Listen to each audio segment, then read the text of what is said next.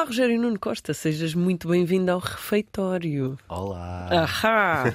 Ahm, bom, eu não faço introduções às pessoas, Sim. não as apresento. Queres-te apresentar? Pode ser. Vai. Se bem que tu fazes ótimos resumos, Oh. como fizeste há bocadinho. Então eu faço. Faz lá. Ah, o nosso convidado de hoje, quem hoje está no refeitório connosco, é Rogério Nuno Costa, ah, artista performativo que desde 2006 se dedica a integrar a gastronomia na sua performance com o intuito de elevar a arte ao mesmo local da gastronomia. Isto é uma coisa Uhum. muito divertida, porque é a anástrofe completa. Vamos lá, então começar por aqui. Podemos começar por aí, acho que começamos muito bem. Ahm, é claro que é, é assim uma espécie quase de punchline que eu inventei na altura para, para no fundo, justificar o porquê de estar ah, a fazer coisas com comida no contexto da performance, do teatro. Ahm, e, e na altura obcecava-me bastante esta ideia de que a arte é assim quase uma espécie de, de carimbo de, de qualidade que tu colocas nas coisas que não são necessariamente artísticas, mas porque são boas ou bem feitas ou, ou muito elevadas, eh, passam a ter a, a- a categorização de serem artísticas, não é? Quase como se a arte fosse assim uma elevação qualquer, não é? Ah, isto estás a fazer, isto é uma arte, é, é tão difícil fazer, é tão complicado fazer, que ascende à categoria de arte.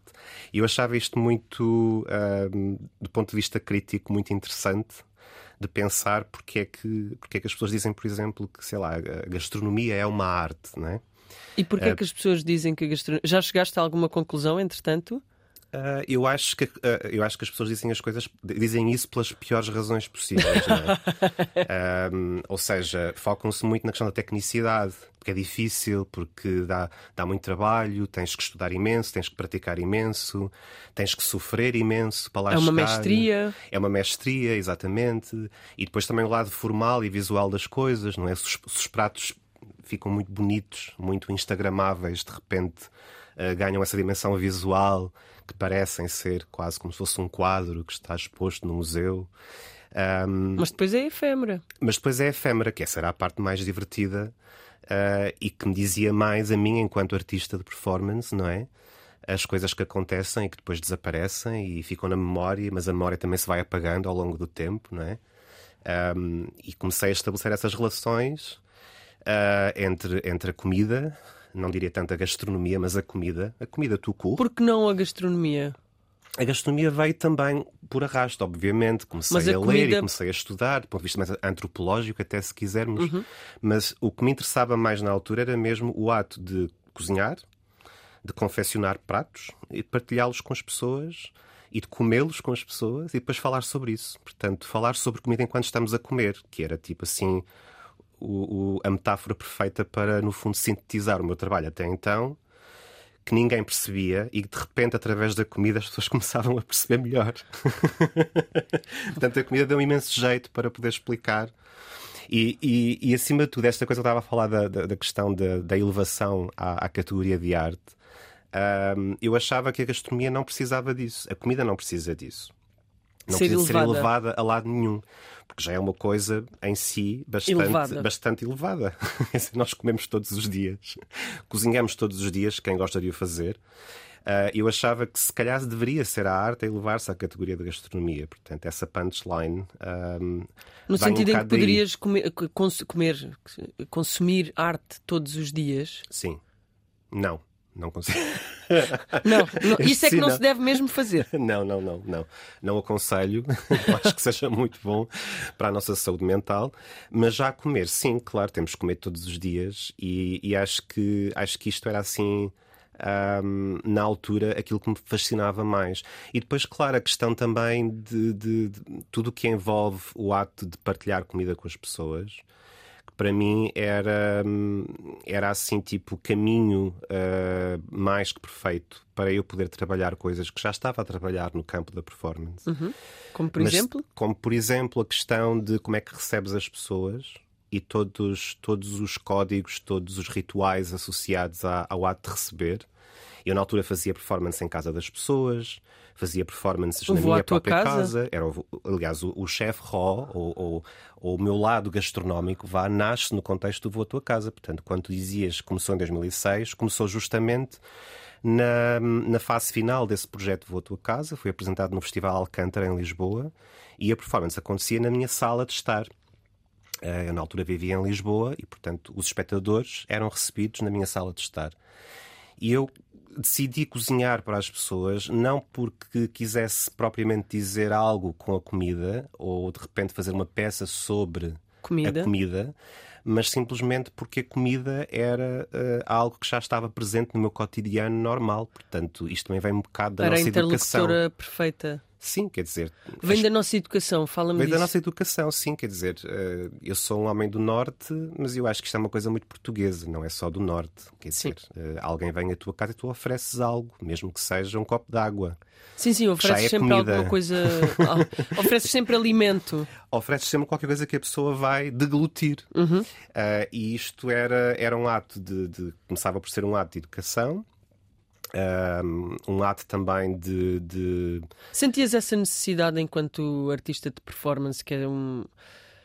que à partida é uma forma mais impenetrável dentro do que são as artes cênicas. ah, essa, essa parte do receber e da oferenda era uma forma também de desbloquear o acesso dessas pessoas a ti? Sim, eu acho que era um entre vários, eh, vários rituais eh, associados ao ato de receber, eh, que para mim naquele contexto faziam todo sentido. Quer dizer, eu nem sequer pensei muito sobre isso. Eh, quando eu tomei a decisão de, de cozinhar, depois, claro que percebi que era muito mais complicado do que eu estava a imaginar. Ah, não é fácil, mas quando, quando decido, ok, vou, vou, vou cozinhar uma refeição e as pessoas vão ser recebidas enquanto comensais ah, e depois vão receber outras coisas, não é? Ah, e curiosamente, ahm, embora na altura a comida não fosse ah, tão importante quanto isto, ou melhor, mais importante do que isto que eu acabei de explicar, ah, no final ah, a maior parte dos espectadores referiam-se mais à comida do que ao resto da peça. O que me deixou muito chateado na altura. Foi, mas hoje Foi. em dia não achas isso. Ahm, em relação a essa peça, continuo a achar, porque é um bocado como quando vais ver um espetáculo. Só te teu lembras dos E só figurinos. te lembras dos figurinos. Por Tipo, exemplo, Pronto. sim. E a Joana Barrios fica contentíssima porque foi ela que fez os figurinos. Mas então, e o resto das pessoas que fizeram o texto e que fizeram. Sim, mas ah, Quer dizer, está lá, é um elemento que está lá e que merece, obviamente, ser, ser referido ah, e que pode ser pensado e que pode ser, enfim. ah, mas havia outras coisas que eu queria falar. Mas é muito peculiar, porque em 2006 a comida não estava tão na ordem do dia, até mesmo do que é um, pode ser um, um ato performativo, não é? Uhum. Ah, pelo menos dentro do panorama nacional. Sim. Quer dizer, já havia assim ar- artistas que incluíam comida nas suas performances, mas, o que Mas- tu estás a querer dizer é uma coisa mais abrangente. Sim, mas não era Programas de tão culinária e, e- e- não era tão popular. Não, não era. A comida não era tão sexy como 10 anos logo a seguir. Imaginem, em 2016 a comida já é sexy. Sim, e ainda bem que assim era na altura, porque eh, se fosse como agora, se calhar não tinha conseguido fazer a peça como fiz, porque tinha que cumprir uma série de regrazinhas de, de higiene e de, E de segurança E de alimentar. segurança alimentar. Ah, bons tempos. e tinha que pôr. que- Quer dizer, estou-me a lembrar, por exemplo, não havia uma, uma lista à porta com, com potenciais alergias que as pessoas podem ter, que Sim, hoje sim, em dia é obrigatório. E faz todo sentido, quer dizer, não estou a criticar isso, mas na altura era tudo muito mais relaxado em relação a tudo. Não é? Claro. Portanto, nunca ninguém duvidou e nunca ninguém se recusou a comer porque tinha medo de ficar doente ou porque tinha medo de. Era tudo muito mais eh, selvagem nessa altura. E fora deste contexto artístico, dentro também do contexto educacional que tu já referiste, não houve ninguém a levantar-se sobre olhos porque, por exemplo, não se brinca com a comida? Não. Isso é muito curioso. Nunca Bem- tinha pensado sobre isso sequer porque, porque não aconteceu, de facto. Não. É, é assim, nós não brincávamos com comida, nós de facto comíamos a Sim, comida. sim, mas no sentido em que, em que tornares a comida um objeto performativo, não é? Sim, Ah, dependendo da utilização ou do manuseamento, ou daquilo Claro. que vais fazer com o resultado final, sim. ah, não se brinca com a comida. Não se brinca com a É comida. um sagrado. é sagrado, mas é curioso estás a, referir isso e acho que é importante para os teus espectadores perceberem o que é que eu faço. As pessoas que não conhecem de lado nenhum. Eu, na verdade, nunca brinquei com comida nesse sentido, sim, sim. mais de, sei lá, fazer explosões com, com, com, com, frutas ou atirar com comida à parede, ou sei lá, podia ir por aí, mas não, nunca fui. Portanto, a minha relação com a comida foi sempre na lógica de cozinhar, sentarmos à mesa, quando havia mesa, e comermos a comida enquanto com falamos. Com a comida, com o alimento em si. Exatamente. Que... Portanto, havia sempre um respeito uh, em relação àquilo que é o ato de comer e de partilhar comida. Pronto, mas eu acho que isso está muito claro aqui na tua conversa, Sim. porque está sacralizado logo à partida, Sim. quando tu explicas que o objetivo é elevar a arte ao mesmo lugar da gastronomia. Sim. Um, quando tu falas da elevação da arte ao mesmo lugar da gastronomia, para além do que é o cotidiano, o património gastronómico português é uma coisa que te interessa Bastante. profundamente. Sim, eu acho que andei assim a navegar por vários, uh, vários, uh, várias áreas possíveis de, de, o que fazer com comida. Claro que naquela altura havia muito. Uh, estava muito na onda, na crista da onda, as cenas moleculares, então fiz imensos workshops e li imensos livros de Ferran Adrià e achava que isso era a grande cena. E depois, claro, como é evidente, percebi que estava a dar um passo demasiado grande um, e se calhar deveria voltar aos clássicos, não é? Porquê que, que tiveste, porquê é que é o passo demasiado grande? Porque não tinhas um curso de culinária? Não, não tinha a ver com não ter um curso de culinária. Acho que tinha a ver com o facto de as coisas que eu de facto estava a querer dizer, não é? é claro, não se traduzem. Não se traduzem nisso. Portanto, isso era outro patamar de. O que é que tu querias dizer? Eu queria só, apenas e só, uh, estar com as pessoas, estar perto das pessoas e impactá-las de uma forma que, que fosse absolutamente do campo da intimidade. E acho que a comida é das coisas mais íntimas que existe. Tu, quando apresentas uma salada de, de, de esferas, de, esferas de tomate e esferas de pepino, uh, estás a propor uma outra experiência uh, que é mais misteriosa, que é mais, eh, se calhar, estimulante do ponto de vista visual e que, e que, e que te coloca num outro patamar de, de, de, conversa que não era aquilo que eu queria fazer. E se calhar cozinhar o arroz de cabidela da minha mãe é muito mais impactante nesse sentido, porque automaticamente há uma história. Uma história que eu posso contar, não é? Conta-me. Ah, queres que eu conte agora? Claro. Sim, sim. O arroz de cabidela foi talvez o primeiro prato da gastronomia típica minhota que eu aprendi a fazer ao telefone com a minha mãe, porque na altura vivia em Lisboa, não é? E a minha mãe dava-me assim uns frangos do campo com o sangue da galinha. Eu peço imensa desculpa para, os, para as pessoas veganas que nos estão a ouvir. Com o sangue da galinha dentro de um frasco uh, que ia, uh, portanto, que ia uh, descongelando ao longo da viagem de intercidades Braga-Lisboa.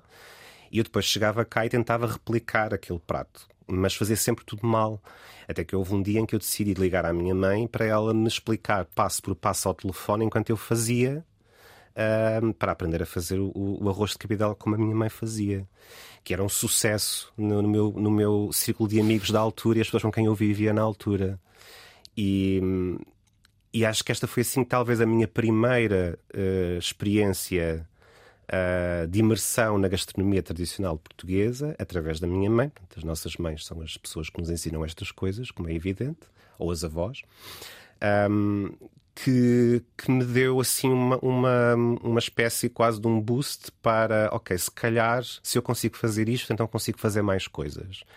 E até 2006 eu fui cozinhando, portanto, ia cozinhando, ia experimentando coisas diversas, eh, nomeadamente os pratos que a gente gosta de comer em casa da mãe que eu acho que são assim as primeiras coisas que nós aprendemos a cozinhar ou tentamos, tentamos replicar. São, vêm do universo da saudade, não é? Daquelas Vem coisas das da saudades saudade, de casa. Claro, evidentemente, não é? Uma coisa nostálgica. Também. E porquê é que para ti a cabidela fala mais do que a salada das esferas? Ah, porque eu não tenho qualquer história com a salada das esferas a não ser o facto de ter comprado um livro de Ferran Adrià em Bruxelas e... e... de te teres proposto essa mestria técnica. Exato, e, e, e, e de ter tentado de facto. Portanto, fiz workshops e experimentei, comprei os compostos e as gelatinas e não sei o quê.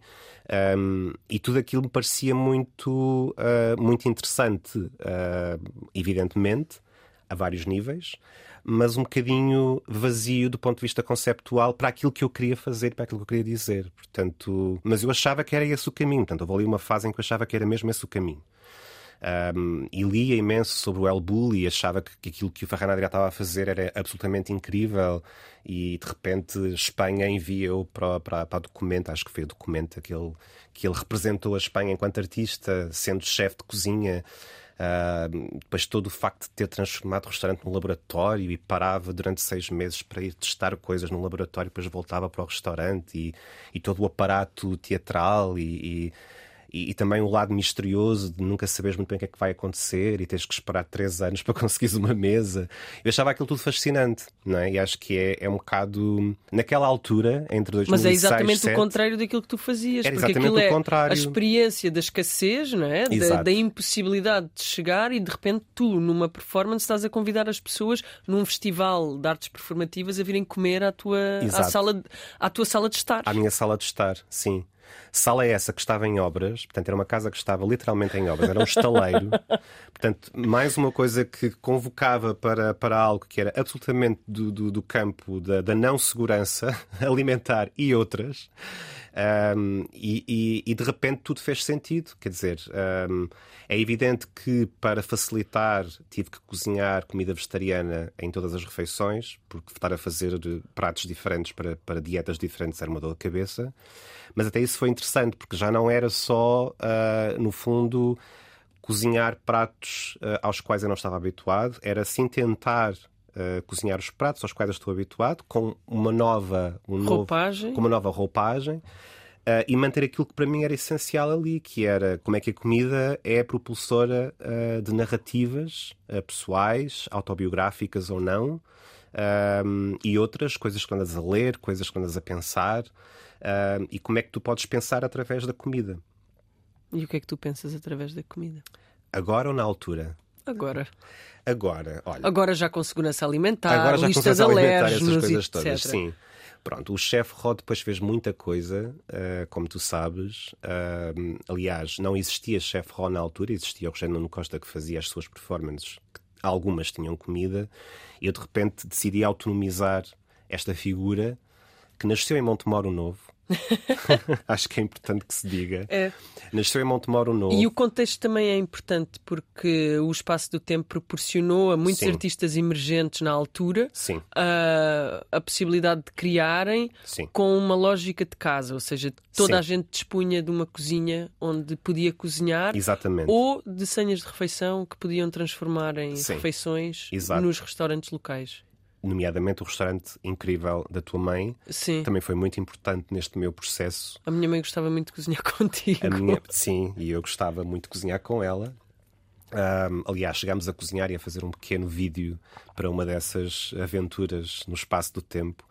Mas o chefe Ron nasce no espaço, quer dizer, o nome nasce no espaço do tempo através dessa grande atriz chamada Patrícia da Silva. Estávamos em residência com o Teatro Praga uh, e carinhosamente ela começou a chamar-me de chefe Ro.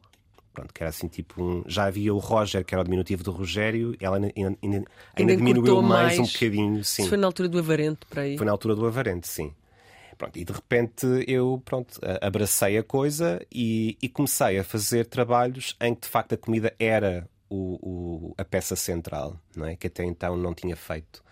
E fiz imensas, imensas experiências, eh, desde, sei lá, caterings personalizados em festivais de artes performativas, sei lá, no Circular em Vila do Conde convidaram para uh, cozinhar as refeições dos artistas que estão lá a apresentar os seus espetáculos. E isso era a minha intervenção a artística. Função, Portanto, estava lá encafuado num, num, apartamento. Como é que se pensa numa refeição para artistas em performance? Então, eu primeiro, portanto, não havia um menu, não é? Aquilo que eu fazia era contactava as produções das equipas e perguntava o que é que vocês querem comer. O que é que vocês gostam de comer, sobretudo o que é que vocês gostam de comer quando estão em trabalho e em stress em stress de estreia, por exemplo, que é normalmente Muito aquelas específico. situações em que tu quase não consegues comer. o que é... Ou coisas fresquinhas. Coisas fresquinhas, exato, coisas que não encham muito. Uh, e então, no fundo, aquilo que eu fazia era cumprir com uh, aquilo que as pessoas queriam que eu fizesse e, ao mesmo tempo, aproveitar o facto de estar naquele contexto e absorver todas aquelas coisas que eu ia vendo e as conversas que ia tendo com os artistas e os espetáculos e os ensaios, etc. E no final fazia um prato que era, no fundo, uma personificação uh, em comida daquilo que era aquela experiência estética e outras uh, com aqueles artistas e com aqueles espetáculos. Portanto, isto é apenas um exemplo das coisas que eu ia fazendo. Portanto, um, era sempre. Uh, todas as experiências que eu fiz tinham sempre como, como base estruturante a ideia de cozinhar para alguém e comer com alguém. Nunca era coisas do tipo tentar encontrar uma forma uh, da comida significar algo mais do que comida. Era comida. Depois, claro que fica ao teu critério decidir se de facto aquilo te fez pensar noutras coisas ah, quaisquer. A interpretação que advém daquilo sim. que acabaste de comer. Sim, mas era sempre por aí. Portanto, também cheguei a fazer um programa de rádio, curiosamente estamos aqui num programa de rádio. Cheguei a fazer um programa de rádio divertidíssimo com a Patrícia Portela em 2009, no Festival Alcântara também. O Alcântara também está sempre muito aqui presente. Um, que consistia, portanto, a minha proposta foi um, entrevistar uh, ou melhor, cozinhar nas casas dos artistas que não estavam presentes no Festival Alcântara desse ano, mas que eu achava que poderiam estar. Portanto, uma espécie quase de um festival off. É provocação. Uma sempre. provocação off. Um, e aquilo que eu fazia era ir à casa dessas pessoas um, e, e, propor um menu uh, que eu inventava em função daquilo que eu conhecia desses artistas. E aquilo que eu fazia era cozinhar com eles e comer com eles e irmos conversando, íamos gravando e depois fazíamos uma edição e tínhamos um programa de rádio. Portanto, uma espécie de um refeitório uh, beta. Um refeitório ongoing. Exatamente, um refeitório ongoing. O que é que ainda falta à arte para ser tão transversal como a gastronomia? Hum, essa pergunta é muito complicada. É para começarmos aqui a, a, fazer um levantamento de uma possível resposta. Sim, é assim, eu não sei se, se isto que eu digo. Há bocado estávamos a brincar com esta coisa de não se deve consumir arte todos os dias, mas o certo é que pelo menos uma ou duas ou três ou dez formas de arte consomes Sim. todos os dias. Basta claro. que ouças música. Exatamente. Um, Sim, sim, sim. Vejas uma série. Vejas uma série, ou tipo, vistes uma tu... peça de roupa, ou, ou olhas para, o, sei lá, para um objeto de design que tu compraste e que está em tua casa e é o copo tu bebes água todos os dias. Bom, o copo por onde bebes água todos os dias sofreu uma intervenção de sofreu design, uma intervenção para, de ser... design para chegar até às tuas mãos. Sim, Exatamente. para ser eficaz do ponto Sim. de vista do design, para ser economicamente Exatamente. viável, etc. Ou seja, Sim partindo deste princípio de que todos os. Estamos rodeados. Estamos é? rodeados de arte e também estamos rodeados de alguma forma de gastronomia. Sim. Porque é que a arte não, não beneficia deste estatuto hipertransversal que a hum. gastronomia, de que a gastronomia beneficia? Sim. Eu acho que é uma coisa incrível com a comida. Isto, isto é uma banalidade o que eu vou dizer. Não interessa. Dizer... Não estavas a dizer que voltaste aos clássicos. A gente adora uma boa banalidade. Há inclusivamente um livro do Raul Van Eigem chamado Banalidades de Base. Recomendo. Recomendas e vais-me vais -me, Vou-te oferecer. Vais -me oferecer. Nem é? que seja a versão em PDF, que tu já vais Nem que seja carregado. a versão em PDF, exatamente. Então qual era a pergunta? A pergunta é porque é que hum, a, a, arte não é elevada ah. ao mesmo estatuto de transversalidade que a gastronomia. Sim, eu tinha-te dito que o que eu vou dizer que é uma, uma banalidade. difícil e vais responder com uma com banalidade. uma banalidade, porque quer dizer, não há outra forma de responder a isso sem ser através de uma banalidade, que é uh, tu comes porque precisas mesmo de comer para sobreviveres. Pronto, é tão, é tão básico quanto isto. E eu acho que nós ainda não conseguimos assumir, ou melhor. Precisamos de arte todos os dias para sobreviver? Nós, nós precisamos de facto, mas não temos bem consciência disso. Portanto, não temos. Acabamos há pouco de dar exemplos de, de, de situações em, em que estamos constantemente a consumir.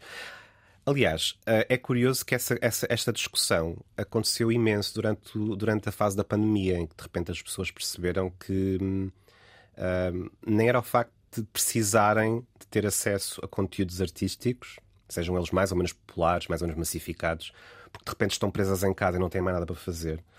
Eu acho que mais importante do que isso é as pessoas terem tomado consciência que já o faziam antes, mas não tinham bem consciência disso, não é? Que estavam constantemente a consumir uh, produtos artísticos e que precisam deles para a sua sanidade mental, se quisermos ir assim ao básico, não é? Portanto, uh, entre isso e a comida, uh, claro que há diferenças, não é? Uh, mas, mas eu sinto que ainda não. Que, quer dizer, que as manifestações artísticas ainda não chegaram a esse, a esse ponto. Agora, não sei se tem que chegar, atenção. Portanto, aquele, aquela minha frase de a arte chegar à, à, categoria de gastronomia é assim uma espécie quase de. Hum, enfim, não sei se isso será sequer possível de acontecer. E se calhar não interessa que aconteça. Portanto, acho que o que interessa é que, que haja esse, esse possível caminho, não é? que é de repente a arte é tão importante como, como um prato de arroz com feijão. Oh, que bom. Olha, um, uh, isto, tinha aqui esta pergunta para te fazer, que diz assim: o que é que veio primeiro, o restaurante ou a performance, a coreografia ou o serviço de mesa? E isto partindo do princípio que em determinadas esferas, um, estas partituras obedecem a coreografias também bastante rígidas. Uhum. Portanto, o que é que veio primeiro?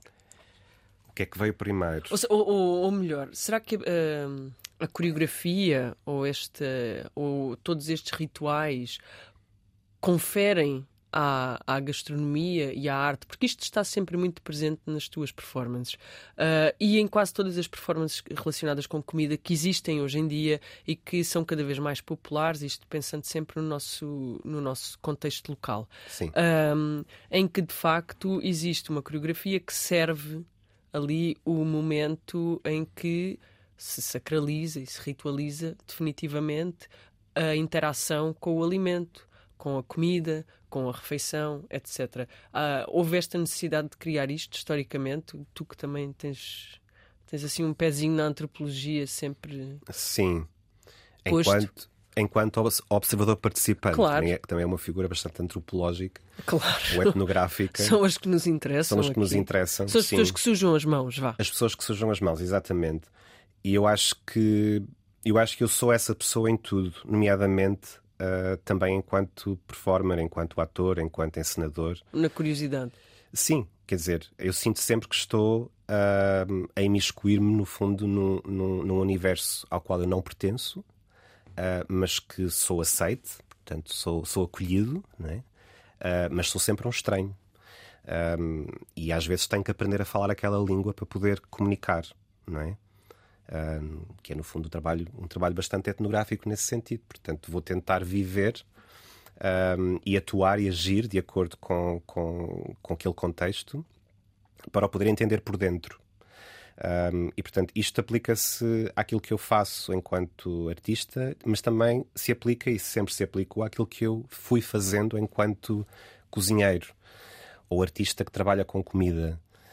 Um, e, e há, há aqui sempre um, um, lado absolutamente ficcional também. Portanto, há, há, há, sempre aquele lado de fazer de conta. Portanto, estamos sempre a fazer de conta que, que, somos isto ou que somos aquilo.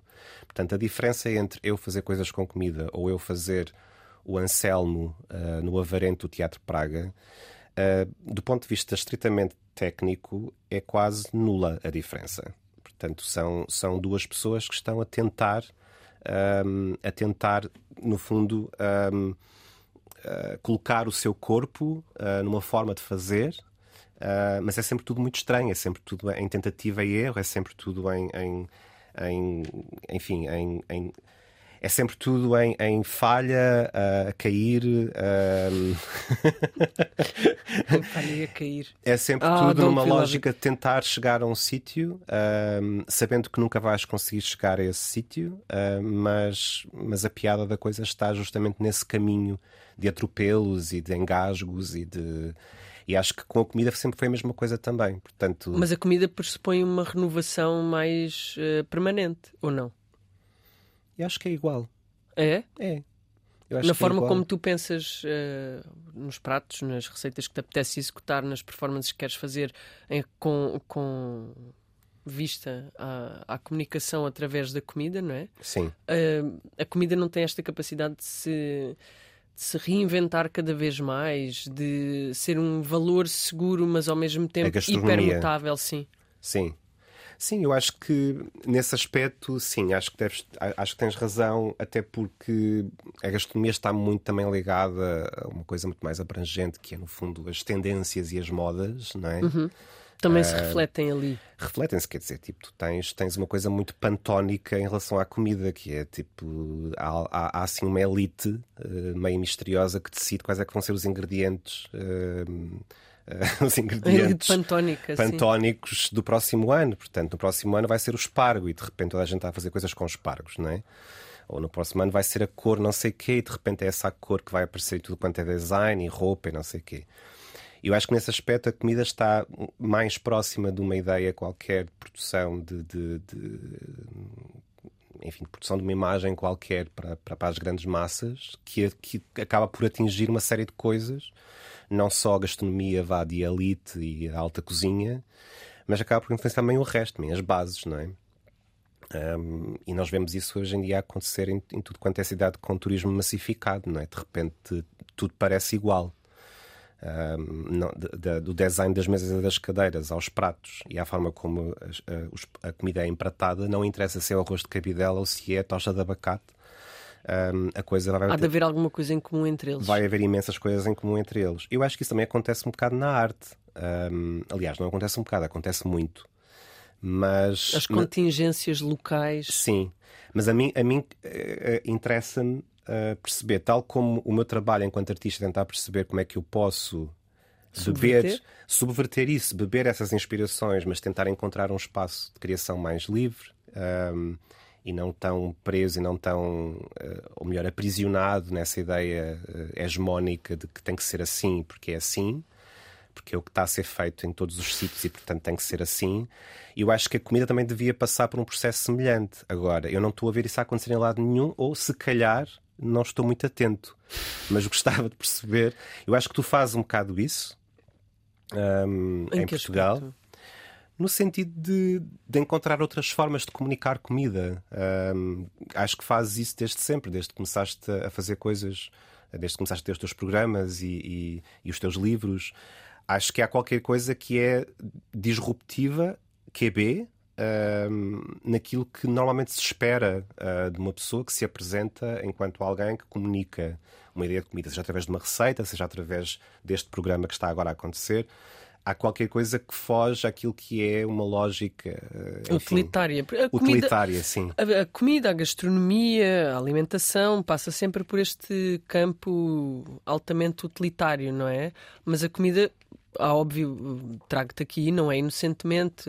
A comida tem um lado recreativo, uhum. uh, tem um lado de convívio, tem este lado artístico, Sim. Tem, tem, tem muitas interpretações e presta-se a um sem fim de coisas que lhe podem acontecer e que ela pode simbolizar. Sim. É nesse, é nesse sentido que, que me interessa também perguntar-te como é que a comida comunica.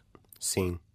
O que é que tu comunicas com. com... Não quer pegar na cabidela? Sim, já chega. Uh, já chega de cabidela. Já chega de cabidela. O que é que tu comunicas com um bacalhau hum. que não comunicas com uma tosta de abacate? Ou o que é que tu comunicas com uma tosta de abacate que não comunicas com um bacalhau? Sim. Pois. Lá está. Lá está. Não, eu acho que tem muito a ver com um, onde é que tu estás o que é que tu estás a fazer? Isto parece muito estúpido, mas não, é tem onde sempre é que tu a ver estás. com o contexto, não é? E de onde é que tu estás a falar, no fundo, e para quem é que tu estás a falar. Acho que isso é o mais importante. Um, e para mim, enquanto, enquanto ser artístico, mas também enquanto ser da comunicação, porque foi aquilo que eu estudei na faculdade, sim. estudei comunicação social. Sim, sim, mas, mas eh, estamos a falar aqui, quando falas de artes performativas ou quando falas de gastronomia, não podemos aliar-nos do facto de uh, quaisquer uma delas serem formas de comunicar. Sim, sim, é Pronto. sempre. É porque eu acho que às vezes se perde um bocadinho esta ideia de que estamos a comunicar. Sim. Ponto. Sim, sim, estamos a partilhar qualquer coisa com alguém ou com alguém. Um, e acho que o meu trabalho é sempre de perceber um, de onde é que eu estou a exercer uh, esse privilégio que é poder uh, dizer qualquer coisa. Dizer qualquer coisa a um grupo de pessoas. Um, e o que é que eu quero dizer? E acho que a minha honestidade parte sempre no sentido de, de ser bastante rigoroso com, um, uh, ah, com esse privilégio, portanto, ser rigoroso e também ao mesmo tempo, um, no fundo, ter consciência que é um privilégio. Mas e és afirmativo também. Sim, sim, claro, podes sempre ser afirmativo e podes ser dogmática, podes, podes fazer manifestos, como também fiz, e etc. Uh, e achar que está tudo mal, e então achar que, que, que podes, claro, podes também ser um agente de mudança e não sei o quê. Mas para mim o mais importante é. Um, se vamos contar histórias, então que essas histórias uh, uh, sejam as tuas histórias, não sejam as histórias de outras pessoas. um, que, tu não, que tu podes sempre apropriar-te delas, mas que eu acho que nunca é uma cena muito fixe de fazer. Portanto, as, as, histórias que eu vou contar com a comida são as minhas histórias. E eu posso ter, de facto, uma história com a tosta de abacate. Então vou contar essa história. Tens? Por acaso não tenho. Oh. Por acaso não tenho. Mas tenho imensas histórias, quer dizer, nós estamos sempre a comer, estamos sempre em contacto permanente com a comida, boa, má, mais ou menos. Uh, portanto, temos sempre imensas histórias para contar. E, e, as coisas que vamos uh, lendo, que vamos vendo, que vamos experienciando, as viagens que fazemos, as pessoas que conhecemos. Um, por exemplo, desde que eu mudei para a Finlândia, por exemplo, em 2016, uh, eh, houve toda uma um, um, novo universo de possibilidades gastronómicas, não é, que, que se abriu, um horizonte que eu desconhecia, uh, que eu nem sequer estava à espera dele, honestamente. Tinha assim umas noções muito básicas de que é que seria a comida nórdica e depois lá está. Vais parar aonde? Vais parar ao Noma e de repente achas que vais chegar à Finlândia que é tudo na base da formiga que está ali a rabiar no jardim e não é verdade, pronto e de repente dás por ti mais uma vez a, a deixar-te perder nos clássicos. Portanto, claro, de repente porque chegas a um dogma, não é? Chegas a um dogma, ultrapassas esse dogma, percebes que esse dogma tem o interesse que tem, mas que não te interessa propriamente, uh, e perceber então uh, como é que tu podes encontrar o teu sítio ali. Portanto, no fundo, é seres recebido por um país também, por uma cultura diferente, encontrares o teu espaço. Uh, nunca deixaste de ser o tal estranho que está a aprender uma língua, e aqui é mesmo efetivo, estou de facto a aprender a falar finlandês, mas podia ser outras línguas, outras linguagens. Mas também estás a aprender a língua gastronómica. Mas também estás a aprender a língua gastronómica que está associada a tudo. Quer dizer, a forma como aquelas pessoas pensam, como comunicam, como falam, como, como estão nas suas vidas, como, como, como se recebem nas suas casas. Uh, está muito ligada às, às, tradições gastronómicas, como é evidente. Em qualquer outra cultura é assim que acontece. É o maior desbloqueador de Sim. conversa. E então, de repente, em vez de me enfiar num restaurante uh, que me vai servir uma versão polida, photoshopada da, da, de uma ideia qualquer de gastronomia nórdica, o melhor que tens a fazer quando vais para um país como a Finlândia, por exemplo, é um, juntar-te a um grupo de pessoas que uh, todos os outonos ou no final do verão vão, vão apanhar cogumelos para a floresta. E de repente. Uh, de repente tu percebes que isto é que é a gastronomia daquele país. É o facto de todas as florestas pertencerem a toda a gente, mesmo que sejam propriedade privada. Portanto, tu podes invadir qualquer propriedade privada florestada para apanhar os cogumelos e frutos vermelhos. E, portanto, é com isso que tu vais depois fazer imensas coisas. E depois é muito curioso que uh, estamos a falar de um país que tem um clima uh, absolutamente impossível para, para crescer um tomate e então é tudo muito reduzido, portanto, é tudo muito sintético. Portanto, são tipo cinco ou seis ingredientes que crescem e com os quais tens que fazer imensos pratos. Portanto, isso também me deu assim uh, todo um novo, uh, uma nova ordem de, de, de, possibilidades de o que fazer com isto, não é? E depois começas também a, a, estabelecer relações com coisas que tu já conheces. Uh, o Alentejo é muito importante para a minha formação culinária um, pelas razões que já acabei de dizer há pouco. Pelas razões da escassez? Pelas razões da escassez. E de repente começas a perceber que, que há. Começas a estabelecer também pontos de contacto um, entre coisas que nunca contactaram na vida, mas que se calhar há ali uma relação qualquer escondida. Bom, essa relação existe em ti, portanto já é válida. Sim, sim, sim. Aqui há tre... na pandemia, mais uma vez a Patrícia Portela convidou-me para fazer uma performance via WhatsApp. Portanto, lá está, coisas remotas, não é? Claro um, em que as pessoas podiam viajar para sítios, um, mas no WhatsApp. Portanto, tens que estar em casa, não podes sair de casa. Isto foi na primeira quarentena, não é? Maio ou abril de 2020. Uhum.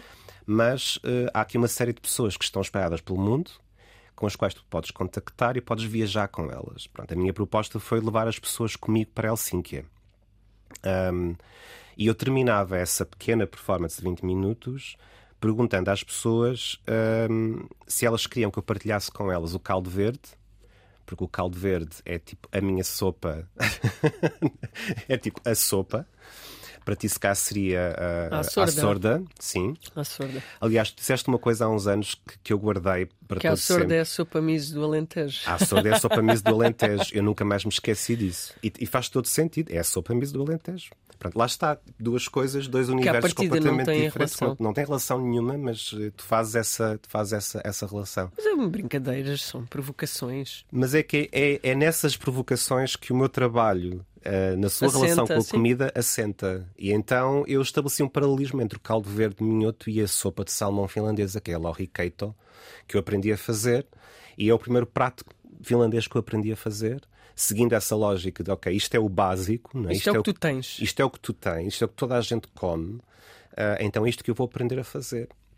Ah, e era essa a receita que eu partilhava com as pessoas. Claro que ninguém escolheu o caldo verde, a gente queria aprender a fazer a lorikeito porque é mais exótico, mais, mais Bom, mas um estimulante. bom caldo verde tem muita ciência. Tem muita ciência. A base não pode estar toda batatosa, A base não pode estar toda batatosa. tem de ter nabo.